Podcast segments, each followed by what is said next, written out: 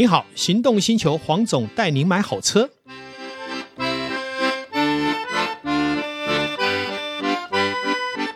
黄总带你买好车，继续来跟导叔一起来聊幸福时光。在我们开始聊之前啊，我想感谢一下黄总，让我在上个星期六跟星期天过了两天非常好的夜晚跟下午。好，感谢哈，呃，感谢导叔也亲自到现场来指正哈。是，呃，其实这两场为什么会说这两场很美好呢？最主要是这两场音乐会都体验了各种不同台湾非常优秀跟台湾非常特有的东西，就好比说我们在第一天晚上星期六。它有非常好的交响乐、管弦乐团、四十人的管弦乐团之外呢，最主要它要诉说的是台湾的特有种跟濒临绝种的动物。是，好比说它一开始出现的时候，呃，黄裳，呃，应该说珠光黄裳凤蝶，其实就很让我惊吓。这个东西印象中好像小时候曾经看过，之后就再也没看过，如今又很活生生。历历在目的在眼前，你真会觉得说会有一种震撼感。再配合交响乐，我记得当初在播放那首歌，应该是《蓝色多瑙河》，对不对？是是是是，那个感 觉，好内行，那个感觉让我是非常震撼的。是。我想，呃，首先在谈到刚刚这个导叔提到他看到的这些音乐会的面相哈，那我想先感谢哈，就这一次呃，我们玉山菊园合作团哈，呃，年度的音乐会就幸福乐章哈，我们固定都叫幸福乐章，就是为了带动人类的幸福哈。那么呃，这。两场呢，除了这个幸福乐章，就隔一天我们又办了一场这个亲子音乐会，是巡回的哈。那我要提到为什么要说感谢呢？就是说一场音乐会呢，哈，像这一场，呃，加上呃隔天的一场，总共进场的人数加上工作人员接近两千人了，哈。呃，要在这个疫情在蔓延的期间，哈，要召集两千人进到室内冒这个风险，其实这个风险是非常大的，是，而且也随时有可能会有停办的危机，所以我们在办。的过程里面其实是非常交织的了哈，也很担心的哈。那事实上，就像我们呃陈云的创办人哈呃他说的哈，就是说呃以祝福代替担心与挂碍是好。如果我们什么时候每一件事情都要担心挂碍，你就做不下去了。好，那这个世界是一直轮动的嘛，一直往前推动滚动的哈，就是宇宙既其是生命是不会被限制的。所以，如果我们用这样的理念去办一件事情的时候，就不会被。任何的障碍所限制。或华总，我比较好奇的是，是像以我们之前办活动的经验来说，嗯、连续两天办两场活动，那个压力跟耗费的精神体力是非常大的。是的，那为什么会想要有什么样的动力，会去 push 你们在这两天办得出这两场这么具有意义的？活动呢？那一切其实还是来自于我们的创办人陈云的心念哈。他要求的就是说，我们一定要克服一般人类的一些所谓的内心上的障碍跟缺点。好，一切都认为这个宇宙都是用人类跟天人合一一起去开创出来的。嗯，所以如果我们不往前走，那么如何带动团队呢？那同样的哈，我常常开一个玩笑哈，呃，我们是不知天高地厚啊，不是官方。也不是财团，居然敢办正式的音乐会，连续两场，是哦，这个这个是很烧钱的。然后一开始其实钱从哪里来也还没看到，但是呢，为了这个理念呢，陈云就克服大家的，包括干部，好、哦，可能都有压力，包括我自己。那结果没想到还是往前踏了一步，好、哦，而且最终是完美的把它呈现出来。是，这我觉得非常的不容易，再加上。当天现场我们看到的几乎全部都是优秀的年轻是。呃音乐老师是。啊、呃，包含呃非常新锐的作曲者是哦爱访是爱访小姐的一个作品，心灵畅销作曲家。是也在现场的整个被的演奏出来，是。在当下所呈现出来的氛围是非常的 peace。平静，是我所得到是一种心灵沉淀的一种感受。是，其实黄总，这个感受是你们当初想要呈现的氛围吗？是我们一直幸福乐章要表达的就是这样子哦。第一个就是说，呃，因为在这个环境，大家都太过于政治对抗，不是左就是右，不是蓝就是绿。那这个社会呢，一直在这个所谓的争斗当中。那大家又忽略一件事情，除了吃喝玩乐，其实艺文的欣赏。以前我们早期中国人不是讲一个礼乐射御书数，是现在礼乐射御跑去哪里？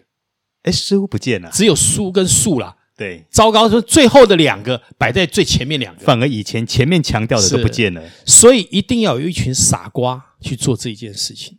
傻瓜不见得真的是傻瓜，傻瓜只是用坚强的意志力去完成。最终，聪明的人还是要向傻瓜致敬。好，因为如果没有这一群傻瓜去做这个，人家觉得说没有马上立即得到的利益，也不会有马上对价的关系，反而是什么背极辛苦。但是呢，我们觉得很多事情，好，我们的创办人陈云说还是要做。那么我也再提一下，这场音乐会其实很重要的发想来自于它不仅仅只是听的音乐会，它还是视觉的饗宴。为什么？刚刚你讲了，你有看到冯正龙导演好无偿提供我们这样的一个精彩的纪录片。哇，那些纪录片是平常看不到的，非常珍贵的影片。像我们这次音乐会，我们定名叫悠然。好，那这个悠然呢是陈云提出来，但是黄生。这个前师大的校长呢，也为我们做了一些注解哈。他特别强调，就是说，呃，因为我们玉山菊园，菊园这两个字呢，他就说像陶渊明的思想，好，或者说人生哲学视为中华文化的一个基因呢，好，采菊东篱下，悠然见南山，好，引领了我们在这个悠然的人生观。所以，我们这场音乐会的发想主题就是来自于要有什么？要有载歌载舞，而且要有童心、乐观，还有包容，就有点像我们创办人的生命剧情。嗯，好。那么在整个演奏跟表演的过程里面，其实重点是在于一开头我们呈现的宇宙、银河，还有地球开发，呃呃，呈呈现出来跟阳光的互动，就就是我们讲的第一道曙光。好，然后紧接着我们的地球的尽头，直接从宇宙往下拉，拉近了以后，就呈现什么？我们的山川生态的百态。然后你会看到那些凤蝶啦，还有包括啊、呃、海豚啊，很多的这些多样化的生物。原来我们人类是这么多彩多姿，是。可是我们做了太多什么破坏的动作，所以后来我们就看到了什么？北极的冰川的融化，亚马逊大火，滥垦滥伐。废弃的污水噪音，全部都呈现在那个。另外一个就是人性的修为的败坏，好，战争、难民潮、犯罪，还有争吵以及过度消费，导致整个地球宇宙其实是被我们有点类似摧毁。而且是，其实黄总你讲到这一段的话，我在音乐会上面，在这一段的呈现上，对我来说。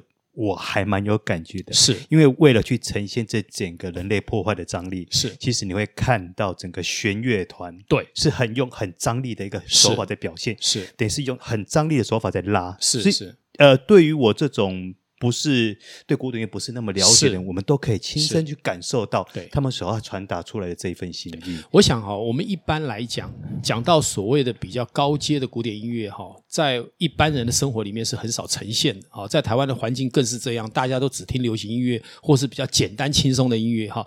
那但是呢，在音乐殿堂里面，高阶的音乐还是需要被开发出来的。为什么？因为你在现场就能感受到，虽然你并不是古典音乐迷。可是你当场也被震撼了。我觉得那是一种呃不用去沟通的语言，是你马上当当下你就可以知道他想要表达出一个什么样的心情与氛围。你看那个时候的音乐的调性、音乐的这个整个节节奏，还有曲式的风格，就会让你马上感受到你在恐惧当中，你在悲伤当中，你在发现地球是被破坏的，你完全感同身受。这就是最好的音乐教育，比我们从小一年级好到国中都有音乐课，有没有？我们都没有在听嘛？是啊，啊，都没有真正好好学习。可是，一场短短的一个小时的音乐会，可以让你完全的融入在这十二年国教里面没有学到的音乐课程。其实，听完了这场音乐会之后，我真的深深觉得。以前我们小时候老师讲啊，礼乐射御书数是前面礼乐呃射御真的是很重要的，是是是。哦，做到上个星期六，我才深深体会到说啊，原来这是一种不用语言沟通的一种语言呐、啊。是，而且你如果当时有注意的话，陈云创办人在中间下半场的时候，是不是有上去讲了话？是，他其实就是配合整个乐团的节奏。直接经过宇宙的修为来传递宇宙要给我们的能量。嗯，那里面的内容是什么？就是传递这个冯振龙导演他里面影片的什么投影蝴蝶的翅膀，让我们知道什么？一个翅膀在震动的时候，它可以怎么样？可以传导很多的声波跟震动的能量。原来自然跟我们本来就是结合在一起的。然后呢，另外就是要谈到德行的提升呢，在影片里面我们看到和平啦、握手啦、笑容啦、热爱动物，还有民族融合，以及气球的欢乐跟孩子的笑容。嗯，这都是我们现在生活里面很缺的面相。是。那最后呢，在发芽重生的世界自然美景也呈现出来，包括台湾特有种的植物，还有我们新北的特色。是，也透过这样来了解哦，原来经过人与宇宙的传递，再加上音乐，再加上影片，可以让我们在当时完全感动。我们是可以如此的提升自己。呃，其实，在陈云老师那段话里面，其实最震撼我的两个字是，其实就是祝福啊！你好内行，那是一直他一直提来的核心中的核心。啊，是为什么要祝福？因为我觉得那两个字的意涵是很深远的。是，是像我常常回应人家的那个啊，比方说有人说他父亲生病了，啊，也许家人往生了，我都不会多说什么，我都不会说哎哎怎么样怎么样啊，节哀都不需要，就写祝福两个字，因为祝福是宇宙最大的动能。我们生了小孩，哇哇坠地的那一生，我们就要给他祝福。我们不要担心他的未来，你担心他未来做什么？他是一个独立的灵魂，他不归属于你管了，他是跟现在他诞生下来的宇宙共生的，我们只是他的一部分。你不要想要控管他，因为你无从控管他。他是独立的，所以我们祝福他，祝福他什么？跟这宇宙良善的回应跟对待，然后他就会成为一个有用的人类，也最终走完他人生的序曲。好，也就是说，祝福是世界宇宙最伟大的力量。没有什么可以取代这两个字了。嗯，因为当最后我记得陈宇老师讲出“祝福”这两个字的时候，其实我内心是有一些感触的。是的，是的，因为我真的觉得说有些事情或许大家的想法不一样，嗯，但是祝福的彼此是其实就是一个最好的正能量。当他说出祝福的时候，就祝福了什么？我们这一场演出非常顺利。对，我们在场所有的人，因为这一个多小时的音乐、影片以及祝福的引领。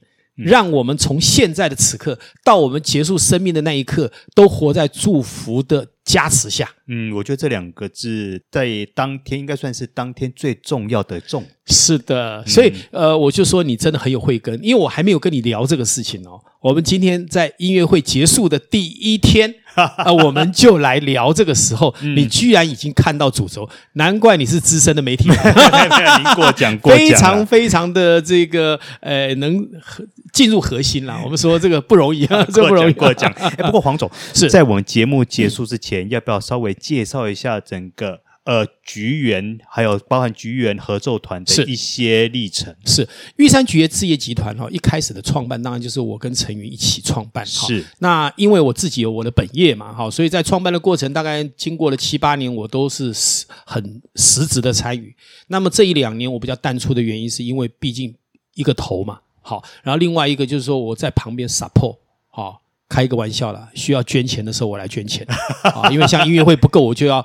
要要要赞助嘛，对不对哈？那没有办法，这个环境哈，我觉得台湾很可惜的就是，并不是每个人都那么发心。比方说，我们在募款，有人吃喝玩乐，他有钱，你要他拿钱出来去赞助音乐会，他不愿意的，他无法。我说，我们等你，你有一天会想通，因为你要知道。当这些音乐人、当这些文化人、当这些演奏家都有办法糊口，而且有舞台可以表演的时候，你知道对这个社会有多大净化功能？是。可是如果你只是把钱花在吃喝玩乐，然后打牌、赌博、对价关系的东西，你认为对这社会有多大贡献？我们每天都在进行的事嘛，不需要再加强这个。我们要加强的是什么？我们反而看不到。曾经有人说啊，我们应该要做常常看不到的事情。少做天天看得到的事情，因为看不到的事情反而是最有价值。那菊园在陈云创办人在领导的过程里面，就一直在提倡这一类的，就是做别人做不到的事。比方说，他亲访二十九区，好，就是新北市二十九区，幅员辽阔哦，双溪、贡寮、石碇、乌来，好，这个泸州，好，每个地方他都去。然后最可怕的是，今年因为疫情的关系，他答应新北市社会局局长，因为他是社政顾问嘛，张呃呃那个张景丽局长，他很支持我们陈云。然后我们写了一个所谓的方案，就是叫做“乐活老人心灵 SPA”，一百五十场。那如果是以一年来说，也还好，两天一场。可是因为前面疫情的关系都不能进行嘛，因为老人家不能随便去接触他。对。后来一直到了十月开始可以正式开放，十、十一、十二要完成一百五十场。本来大家都说不需要，因为就比例分摊。但是陈云认为说，愿出去的就是要完成，所以他到目前为止已经完成一百二十场。我记得好像还剩三十场。你要知道，现在剩下几天？剩下十几天。是啊，所以每天至少要两场。我常常发现他一件事：他早上跟我说他在乌来，下午呢已经跑到双溪。然后要回程的时候会经过我工作室，就来坐下来喝杯十分钟的咖啡，又风尘仆仆的赶到泸州去。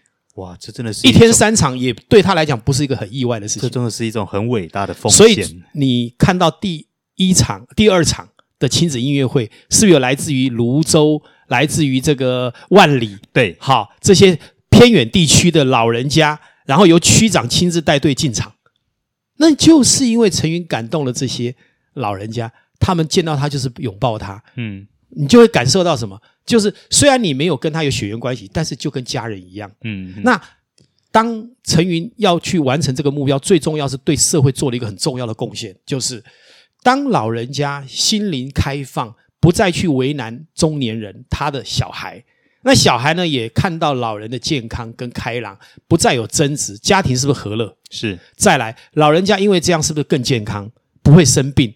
那这些老呃中年人就不需要辞掉工作去照顾老人家，这对国家对社会是多大的贡献？是。可是大家看到了没有？当很多人在质疑说我要不要去帮助这些事情的时候，你去想想看，我们其实已经替你解决了很多你的问题。嗯。因为这些社会问题最终是会成为你的问题。所以我们愿意伸手去帮助老人家，或者像陈云做这些事，其实就在帮助我们自己。嗯，其实听完黄总讲完之后呢，其实感慨很深呐、啊。是因为现代人最喜欢做就是大家看得到的事情，是这种看不到的事情。大家都不爱做，是的。可是呃，包含玉山菊园，包含陈云老师愿意牺牲自己个人的时间做这么大的奉献，我真的觉得在这里要向他们致上最深的敬意。谢谢，谢谢老叔，也谢谢这两场音乐会对我们玉山菊园合作团及玉山菊园置业集团所做的奉献以及支持鼓励。好，我们下期节目再见，再见，拜拜。嗯，拜拜。